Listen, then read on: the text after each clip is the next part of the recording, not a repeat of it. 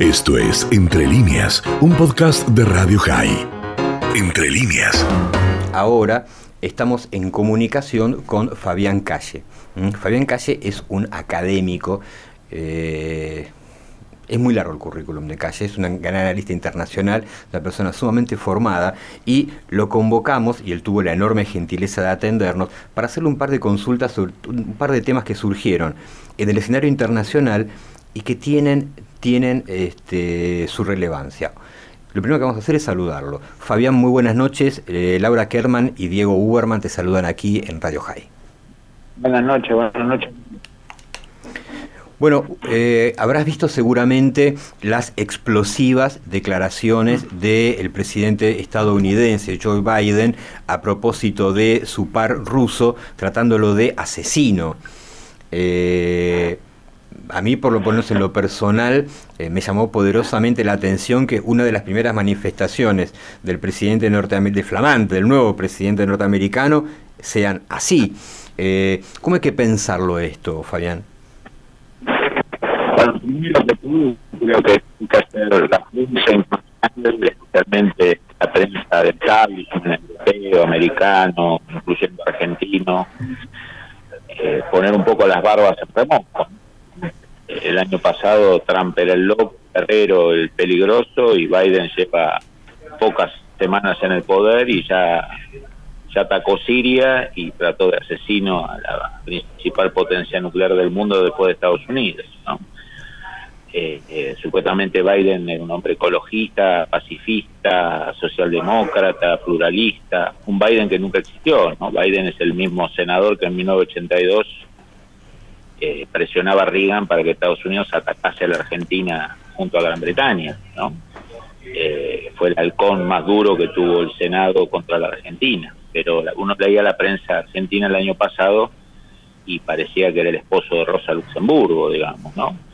Eh, bueno, está aflorando esto, ¿no? Un ataque a Siria hace 15 días, eh, en sus cuatro años atacó una sola vez un país del Medio Oriente no fuesen organizaciones terroristas como el ISIS, Al Qaeda, que fue cuando atacó eh, Siria por el uso de armas químicas, un ataque muy puntual y limitado, en cuatro años. Biden en un mes hizo la misma cantidad de ataques que, que Biden, eh, que Trump.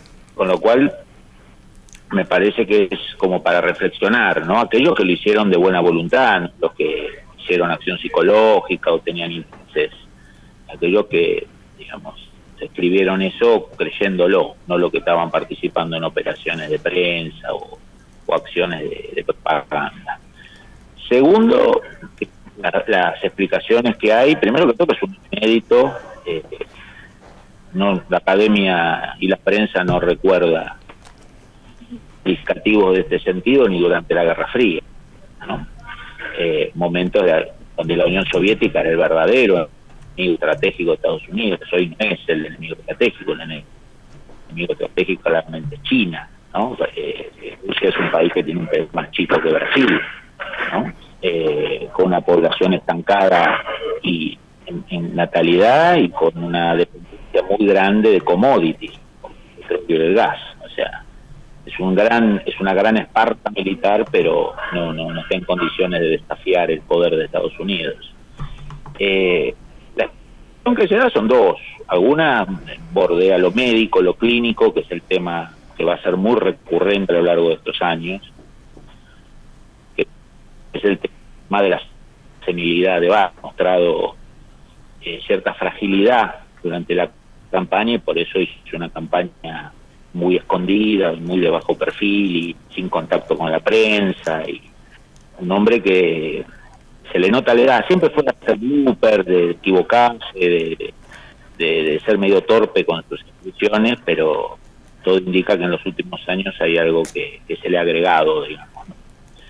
Eh, la otra explicación puede ser sumada a esta o, o, o sacando, en el caso que no sea así, es que Biden y su equipo saben que, que Rusia tiene mucha información eh, sobre actividades económicas del hijo de Biden, con Ucrania, con China.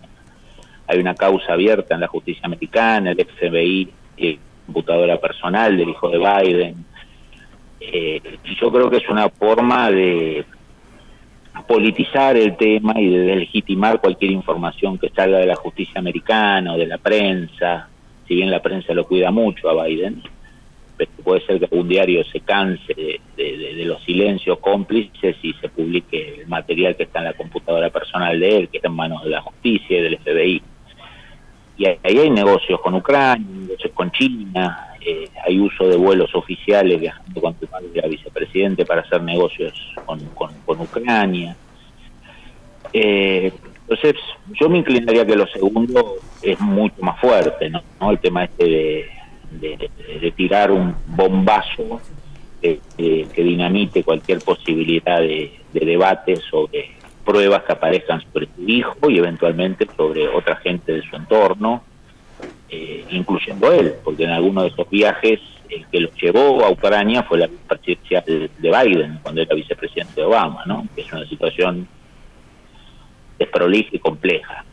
Entonces, las dos cosas que se están, que están interactuando, no sé qué proporción, eh, es el tema de que no es un hombre que esté con todas las luces, claramente, eh, y lo segundo, que es una estrategia de protección de su hijo, es alguien que lo desequilibra. Durante la campaña, los pocos periodistas que se animaron a ser de periodistas y no de militantes demócratas, cuando le preguntaban sobre su hijo, se enojaba, se iba del escenario, perdía el control directamente. ¿no? Eh, no sé si como un acting para no contestar o, porque lo desequilibra emocionalmente tener un hijo que a los 50 años parece Isidorito Cañones, ¿no? Eh, entonces, es un caso grave de, política internacional, eh, más entre potencias nucleares y más un país que no es el enemigo clave de Estados Unidos. Estados Unidos tiene que cargar eh, su, su, interés, su énfasis China en Rusia. Digamos. Hoy es un día de gran felicidad en Beijing.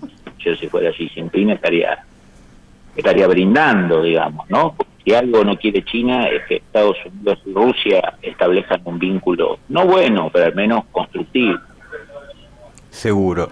Eh, Fabián, sabemos que tenés un compromiso y estuviste como siempre, la enorme gentileza de atendernos, no te queremos retener más, nos quedamos pensando en esta lectura que haces eh, de este escenario, no queríamos dejar pasar la oportunidad de consultarlo con alguien de tu jerarquía académica.